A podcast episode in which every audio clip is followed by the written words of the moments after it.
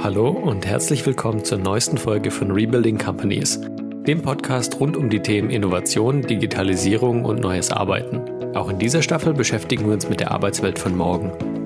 Wie bleiben wir als Unternehmen wettbewerbsfähig im Rahmen einer immer komplexeren Welt? Wie erneuern wir unsere Organisation und ihre Geschäftsmodelle? Wie und wo werden wir künftig arbeiten? Wie etablieren wir eine neue Lern- und Veränderungskultur in Unternehmen? Wie verankern wir agile Methoden und das dazu passende Mindset? Und nicht zuletzt, wie rüsten wir uns für die Zeit mit und nach Corona? Hier findest du nicht nur Antworten auf diese Fragen, sondern auch eine Menge Hörvergnügen und hoffentlich wertvolle Impulse. Viel Spaß! Einen schönen guten Tag und herzlich willkommen zu einer neuen Folge unseres Podcasts Rebuilding Companies. Wir sind Vanessa Dahm und Volker Rieger und freuen uns heute sehr, Philipp Schett, Gründer und CEO von Wave9, begrüßen zu dürfen. Rebuilding Companies fokussiert normalerweise auf den eher langfristigen strategischen Umbau von Unternehmen, meist getrieben von Digitalisierung. Heute wollen wir etwas kurzfristiger denken und wir wollen verstehen, wie sich Unternehmen nach Corona im sogenannten New Normal transformieren müssen. Dabei geht es uns nicht vordergründig um hybride Arbeitsmodelle, dauerhafte Homeoffice-Konzepte, sondern wir wollen mit Philipp diskutieren, welche Auswirkungen diese Veränderungen auf Strategie, Leadership und Teamwork haben. Im Fokus unseres Gesprächs sollen dabei die Methode von Objectives und Key Results, kurz OKRs, stehen. Mit Philipp haben wir dazu den perfekten Gesprächspartner. Bis vor kurzem noch war er als Director Strategy Consulting in San Francisco für unsere Tochtergesellschaft Dedicon Inc. tätig. Inzwischen hat er sich selbstständig gemacht und trägt seine Erfahrungen zu OKRs in die ganze Welt. Herzlich willkommen und guten Morgen nach Kalifornien, Philipp. Ja, guten Morgen, guten Abend und vielen Dank für die Einladung. Philipp, aus der Angestelltenberatung in die Selbstständigkeit und als Deutscher in den USA ein Unternehmen gründen. Hut ab. Kannst du unseren Hörern erklären, wie es dazu gekommen ist und was euch antreibt? Na klar, sehr gerne. Erst einmal fand ich es gar nicht so mutig, denn ich glaube, es ist gerade eine ideale Zeit, um Unternehmen zu gründen. Wir haben Mitarbeiter in Australien, wir haben jetzt schon Mitarbeiter in London und in San Francisco und das ging alles innerhalb von wenigen Wochen. Und in den USA ein Unternehmen zu gründen, macht auch deshalb so viel Spaß, weil wir direkt Kontakt mit CEOs hatten, die wir dann in, ja, in kurzen Gesprächen davon überzeugen konnten, mit uns zusammenzuarbeiten und so doch sehr, sehr schnell schon Traktion bekommen konnten. Und das hat es einfach bisher auch viel Spaß gemacht. Uns hat einfach dazu motiviert, dass wir gesehen haben, dass Unternehmen unglaublich hart zu organisieren sind. Also wir, wir haben unglaublich viele tolle Strategiepapiere in unserer, in meiner Arbeit gesehen als Director für Strategy. Und ganz selten haben wir gesehen, dass die ohne Sand im Getriebe einfach so umgesetzt werden konnten. Und gerade im letzten Jahr ist das natürlich noch einmal schwieriger geworden. Und für uns ist es wirklich eine, eine Passion, Unternehmen dabei zu helfen, diese Strategien umzusetzen auf eine Art und Weise, die Mitarbeiter und Mitarbeiterinnen mitnimmt, die erfolgreich ist und relativ schnell Resultate zeigt. Ja, da kommen wir dann gleich zu, sind wir fast schon mitten im Thema äh, drin. Vielleicht nochmal kurz vorab. Ich denke, die meisten unserer Hörer können mit dem Begriff OKR etwas anfangen, aber für die, die es nicht können, in drei Sätzen, was verbirgt sich dahinter? Ja, gerne. OKRs ist erstmal eine Zielsetzungsmethode, kurz für Objectives and Key Results. Und wir helfen Unternehmen damit, ihre Strategien umzusetzen. Das heißt, ihre Strategien in vier bis fünf kurzen und knackigen Sätzen, Objectives genannt, zu formulieren und dann den Fortschritt ihrer Strategieumsetzung mit klar messbaren Key Results zu messen und ja, so jederzeit zu wissen, wie, wie gut es um ihre Strategieumsetzung bestellt ist. Jetzt ist die OKR-Methode ja eigentlich keine neue Methode und hat weltweit in der letzten Zeit und auch in Deutschland rasant um sich gegriffen. Wir finden ja eigentlich kein Unternehmen mehr, wo sie nicht zumindest schon in Teilbereichen auch eingeführt wurde. Worauf führst du das zurück? Das Schöne an OKRs ist, dass ich sehr, sehr schnell sagen kann, ich mache OKRs, indem ich einfach meine Ziele ein bisschen anders formuliere. Und ich glaube, das führt einfach erstmal dazu, dass es, eine, dass, es eine, dass es einfach ist zu sagen, man tut es. Aber warum sind gerade so viele Unternehmen neugierig darauf? Naja, es verheißt, es ist natürlich verheißungsvoll, ne? es, es klingt relativ einfach und ich kann mit einer einfachen Methode viel, viel Veränderung im Unternehmen herbeiführen und naja, es klingt, es klingt eben sehr, sehr, sehr, sehr spannend dass es in der Praxis oft ein bisschen schwieriger ist, als einfach nur meine Ziele umzuformulieren. Das ist erstmal, das ist erstmal was anderes und das sehen wir momentan auch bei vielen, vielen Unternehmen. Ähm, wir nennen das Good to Great. Also wir gehen momentan mit vielen unserer Kunden, die schon OKRs eingeführt haben und helfen ihnen diese, ja, diese Programme eben dann auch tatsächlich gut zu machen. Aber naja, warum, warum ist das spannend? Die Probleme, die wir momentan, momentan viel sehen. Alignment-Probleme im Unternehmen, das heißt wirklich sicherzustellen, dass alle in dieselbe Richtung laufen. Das ist nicht so einfach. Dann wir sehen, dass wirklich, naja, es ist nicht so leicht, ähm, Connection mit den Mitarbeitern zu behalten, gerade im letzten Jahr. Ne? Viele Mitarbeiter haben, naja, einen Nebenjob angefangen heimlich. Viele Mitarbeiter sind irgendwie innerlich gekündigt und haben nur wegen der aktuellen Lage, sind vielleicht noch im Unternehmen. Und da als Manager und als Teamlead eine Connection zu meinen Mitarbeitern herzustellen, ist auch nicht so leicht. Und dann das Ganze auch noch relativ schnell zu machen, also wirklich zu acceleraten aktuell noch, ist eben umso schwieriger. Und dieses, dieses Problem aus Alignment, Connection und Acceleration zu lösen, das hat aktuell fast jedes, fast jedes Unternehmen. Und da versprechen OKRs natürlich eine Lösung. Und deswegen sind da, glaube ich, auch sehr, sehr viele neugierig, weil das Problem eben so, ja, so umfassend überall ist. Mhm. Genau, damit hast du jetzt eigentlich meine nächste Frage auch schon fast ähm, beantwortet. Vielleicht können wir aber trotzdem noch mal ein bisschen mehr im Detail darauf angehen, was das dann genau auch bedeutet. Wir haben ja vor allen Dingen in der, Krisen, in der Krise viele Unternehmen gesehen, die OKRs dazu genutzt haben, um auch kurzfristig auf Veränderungen reagieren zu können. Ähm, jetzt äh, hast du ja auch gerade gesagt, du bist davon überzeugt, dass wir ähm, OKRs auch gerade ja in der aktuellen Situation und auch nach Corona oder wo wir jetzt so langsam rausgehen, wir die Pandemie hinter uns lassen, dass sie noch wertvoller sind. Kannst du das vielleicht nochmal im Detail erläutern, was das konkret bedeutet? Ja, gerne. Ich glaube, die wirklich schwierige Zeit, Alignment, Connection und Acceleration herzustellen, kommt wirklich erst noch für viele Unternehmen. Ähm, in Kalifornien sind wir im letzten Jahr ja, im März alle ins Homeoffice gegangen und haben uns mussten uns darauf umstellen. Und bisher ist bei den großen Tech-Unternehmen und bei den allermeisten anderen Unternehmen hier noch niemand einen einzigen Tag zurück ins Office gegangen. Das heißt, wir hatten ein Jahr lang nur Remote Work.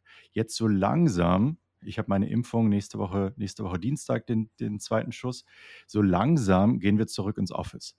Und das ist aber erst für 10 Prozent der Mitarbeiter, dann 25 Prozent, 50 Prozent der Mitarbeiter. Und da jetzt einfach sicherzustellen, dass nicht irgendwie zwei Welten entstehen. Ja, viele der Unternehmen hier sind auch wirklich schnell vorgeprescht und haben Remote Work für alle und für immer ähm, zum Teil ausgegeben. Und es werden aber viele wieder zurück ins Office gehen. Ich rufe euch gerade auch aus, aus unserem kleinen Office an, weil ich das auch wirklich, wirklich mag, ins Office zu gehen. Aber es darf eben, es ist für ein Unternehmen eine große Herausforderung, nicht mit diesen zwei Welten neue Silos zu schaffen und ja, wirklich sicherzustellen, dass die Mitarbeiter, die im Büro sind und die Mitarbeiter, die im, ja, die im Homeoffice sind, tatsächlich nicht einfach komplett unterschiedliche Kulturen entwickeln und nicht, ja, nicht einfach ein, die einen werden abgehängt und die anderen und die, und die anderen dreht es sich. Und das ist, glaube ich, eine sehr, sehr spannende Herausforderung. Und da kann ein gut gemachter OKR-Prozess ähm, wirklich helfen. Ja, ich glaube, dann seid ihr vielleicht ein paar Wochen, Monate vor der Situation, die wir auch hoffen, hier in Deutschland bald ähm, erreichen zu können. Und damit sind, glaube ich, das, äh, diese Herausforderungen, die du beschreibst, auch für deutsche Unternehmen, gerade Großunternehmen, ne, ähm, äh, super relevant. Du hattest im Vorgespräch so ein bisschen angedeutet, dass ihr da, dass du jetzt da nicht nur ein theoretisches Problem beschreibst, sondern dass ihr da mhm. konkret auch mit Tech-Playern zusammenarbeitet, die jetzt diese ähm, Schritte schon gehen, die versuchen, dieses Alignment in dieser hybriden Arbeitsweltsituation ähm, herzustellen. Kannst du, darfst du da so ein bisschen erzählen, was da probiert wurde, was vielleicht funktioniert hat? Wo, wo stehen Firmen, die ähm, jetzt in dieser Transition sind und, und die dann sehr stark auch versuchen, ähm, mit der OKRs dieses Alignment ähm, herzubringen? Ja, sehr gerne. Wir hatten das unglaubliche Glück, hier sehr, sehr schnell die Zusammenarbeit mit einigen größeren Tech-Unternehmen hier aus dem Valley ähm, zu starten, genau um, ja, genau um dieses Problem anzugehen. Das erste ist erstmal, was wir hier sehen, die Unternehmen gehen sehr, sehr, sehr, sehr mit viel Intention vor. Das heißt, sie haben direkt Taskforce gegründet, genau für dieses Problem, ähm, teilweise sogar Vollzeit-Direktorenstellen geschaffen, um das Problem zu um das Problem anzugehen. Und ich glaube, das ist überhaupt erstmal ein erster, ein erster Schritt, ähm, da anzugehen.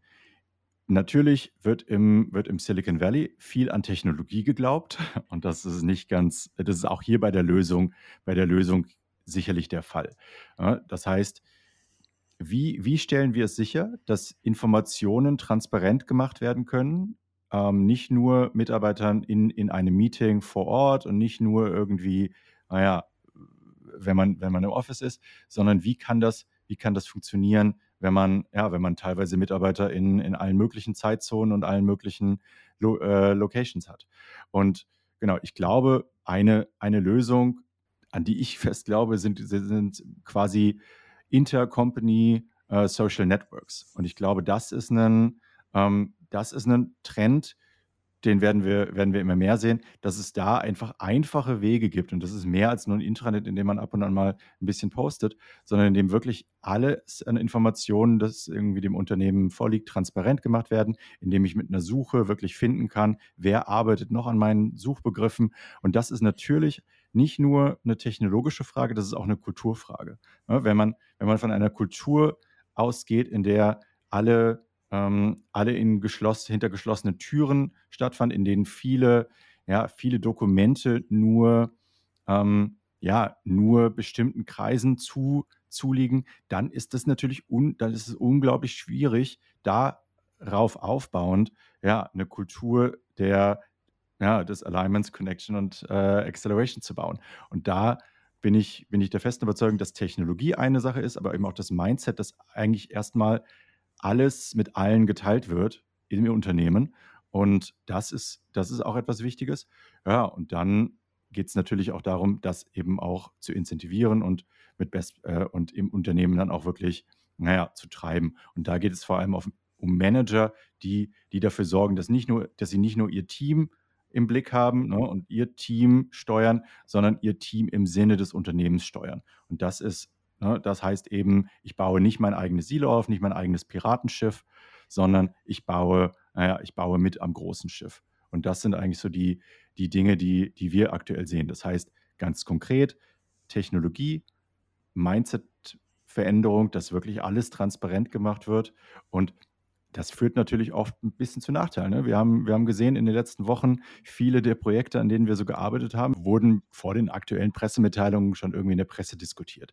Das passiert und das ist nicht immer toll, aber der Preis, dass das eben im Vorfeld in der Presse diskutiert wird, ist kleiner, ist, äh, wird einfach in Kauf genommen dafür, dass im Unternehmen eine extreme Transparenz herrscht.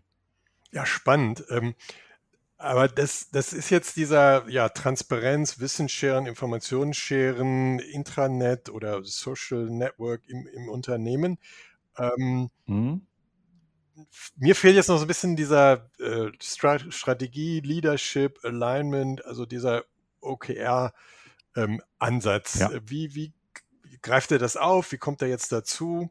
Könntest du da nochmal drauf eingehen? Ja. ja, na klar, sehr, sehr gute Frage, danke.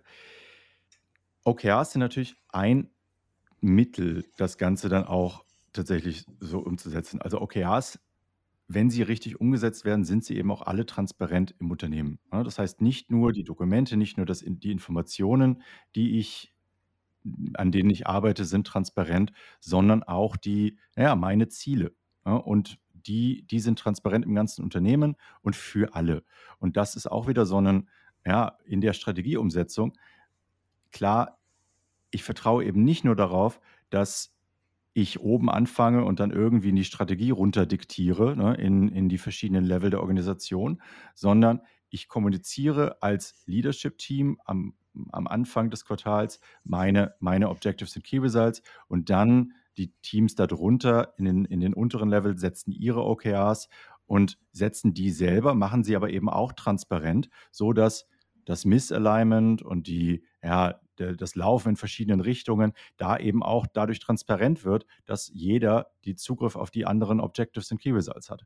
Und das muss man natürlich moderieren, so ein Prozess. Auch hier wieder ne, ohne Technologie, die das Ganze ermöglicht, ist das nicht so ganz so einfach. Ne? Wenn ich, wenn ich meine OKRs in einem Google Doc abspeichere oder in, einem, in einer PowerPoint, dann ist das schon mal was anderes. Deswegen gibt es da natürlich Plattformen, die das alles transparent machen.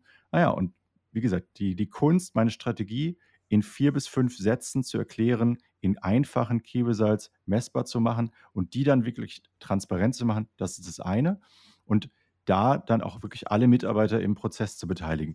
Das heißt, die Ziele werden nicht von oben herab diktiert, sondern jedes Team setzt sich diese Ziele selber. Und ich glaube, das ist, ja, das ist auch wieder ein, ein Punkt, wie kann ein OKR-Prozess, wenn er richtig gemacht wird, dabei helfen, ja, dieses, dieses Problem zu lösen und die Strategie tatsächlich umzusetzen. Hm.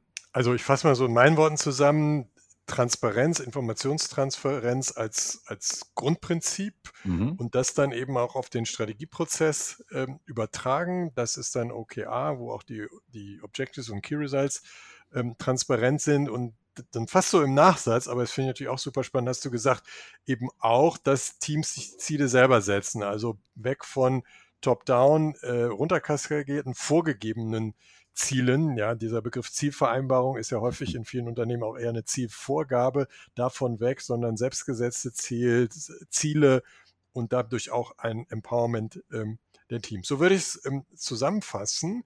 Ja. Ähm, du stimmst zu, weil das wird das gleich mit meiner nächsten Frage verbinden. Du kennst ja auch die deutsche Kultur. Du bist jetzt, wie lange bist du im San Francisco jetzt? Ja, sieben Jahre, Jahre, jetzt. Sie, ja, fast ja. sieben Jahre. Genau, aber du bist in Deutschland aufgewachsen, kennst auch die deutsche Kultur, äh, hast für ein deutsches Unternehmen auch gearbeitet. Wenn deutsche Unternehmen das jetzt aufgreifen wollen, was du beschrieben hast, ähm, geht das? Worauf müssen sie achten? Was würdest du ihnen empfehlen? Mhm. Das geht auf jeden Fall. Es wird nur oft zu vorsichtig noch angegangen. Wenn wir über OKR-Projekte in, in Europa sprechen oder OKR-Programme und dann sprechen wir, dann sehen wir oft, dass 50, 100, 150 Mitarbeiter da irgendwo mal einen, einen Piloten machen, da wird das dann ausprobiert und das ist oft, oft schwierig, weil dann findet man nicht das, naja, dann koordiniert man das oft nicht mit der bestehenden Sprache, dann spricht man oft auch, wir nennen OKRs auch eine gemeinsame Sprache im Unternehmen, wie ich über Ziele, Ziele spreche. Und wenn ich das nur mit 100 oder 150 Menschen ausprobiere, das ist oft sehr, sehr schwierig. Das heißt, ja, das geht in Deutschland, aber man muss es eben auch ein bisschen, ein bisschen mutiger machen. Und ich glaube, da sehen wir jetzt gerade, gerade erste, erste Ansätze auch in, auch in Deutschland. Dann natürlich, ich meine, wir haben das als auch bei der, bei der Impfung gesehen, die Amerikaner sind einfach oft ein bisschen hemdsärmeliger. Ne? Ich kann hier, ich kann hier zu CVS gehen, also zur quasi dem äh, Schlecker oder DM-Äquivalent und äh, krieg, meine, krieg meine Impfung. Und das äh, von, naja, jemanden, der wahrscheinlich keine jahrelange medizinische Ausbildung gemacht hat. Es funktioniert aber irgendwie trotzdem. Und auch das ist oft bei OKRs so, das wird auch einfach erstmal gemacht. Ne? Und dann, dann lernt man Quartal über Quartal wie das, wie das vorangeht. In Deutschland oft zu Recht und oft ist es hilfreich, wird vieles kritisch hinterfragt. Und das ist auch oft gut, aber man muss eben die Balance finden zwischen Dinge kritisch hinterfragen und Dinge ähm, wirklich sehr, sehr genau überdenken und trotzdem Geschwindigkeit aufbauen und Dinge, Dinge ausprobieren und dann, während man sie ausprobiert, weiterhin lernen. Und ich glaube, das ist, das ist etwas, das ich deutschen Unternehmen, Unternehmen raten würde. Und der letzte Tipp ist natürlich sehr, sehr auf Deutschland bezogen. Ähm, wir reden hier über, über Ziele. Ähm, unsere, die, unsere Ansicht, OKRs sollten niemals mit irgendwelchen variablen Vergütungen ähm, verknüpft sein und sie sollten niemals individuelle Ziele abbilden, sondern sie sollten eben auf Teamebene gesetzt werden. Dennoch ist es wichtig, den Betriebsrat einfach frühzeitig einzubeziehen. Ja, denn eigentlich reden wir hier aber über etwas Fantastisches, nämlich mehr mehr Bestimmung der Mitarbeiter, mehr Einbeziehung der Mitarbeiter. Und deswegen ist es ja auch wichtig, vorher früh den Betriebsrat einzubeziehen.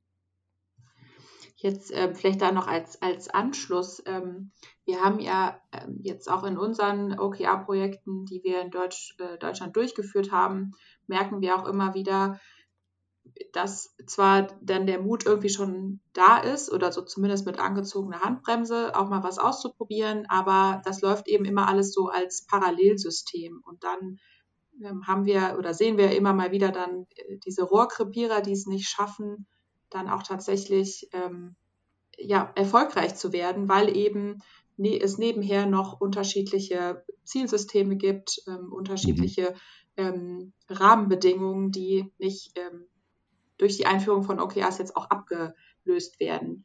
Was wäre da vielleicht deine Empfehlung oder hast du da noch einen Tipp? Ja, der Tipp ist eigentlich sehr, sehr simpel. Ähm, man muss es, ja, man muss es einfach mal wirklich konsequent tun. Und dann ist es eben, wenn man OKRs machen will, dann ist das die Steuerungsmethode für das Unternehmen. Und nicht noch, naja, wir haben aber hier noch das und noch das System. Man muss alte Systeme dann auch irgendwann mal abschalten und nicht einfach nur neue neue Dinge hinzufügen und damit hoffen, dass das ein Problem gelöst wird.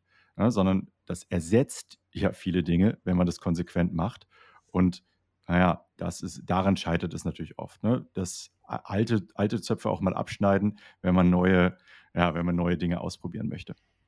Das erinnert mich so ein bisschen an, wie man Kindern das Fahrradfahren beibringen soll, eben ohne Stützrad, dann geht es ein, zwei Mal schief, aber man lernt es am besten, genau, konsequent. Ja. Irgendwann loslassen, genau. Ja, vielleicht noch eine Frage dann zum ähm, Abschluss. Ihr seid jetzt mhm. mit ähm, Wave 9 vor ja, wenigen Wochen gestartet. Ähm, wie hat sich das angefühlt und wo geht vielleicht eure Reise dann auch hin, ähm, jetzt nach dem, äh, nach dem ersten äh, Start? Und wenn wir vielleicht in einem Jahr nochmal sprechen, ähm, wo steht ihr dann? Also was ist vielleicht auch so die, die Vision und der Blick nach vorne? Ja, also die letzten Wochen waren auf jeden Fall aufregend. Ähm, ich musste mich mit ja, ganz neuen Dingen beschäftigen, die ersten Mitarbeiter einstellen, die ersten Mitarbeiter bezahlen. Ähm, muss dann realisieren, dass Zahlungsfristen äh, an unsere Kunden natürlich äh, sehr, sehr lange sind.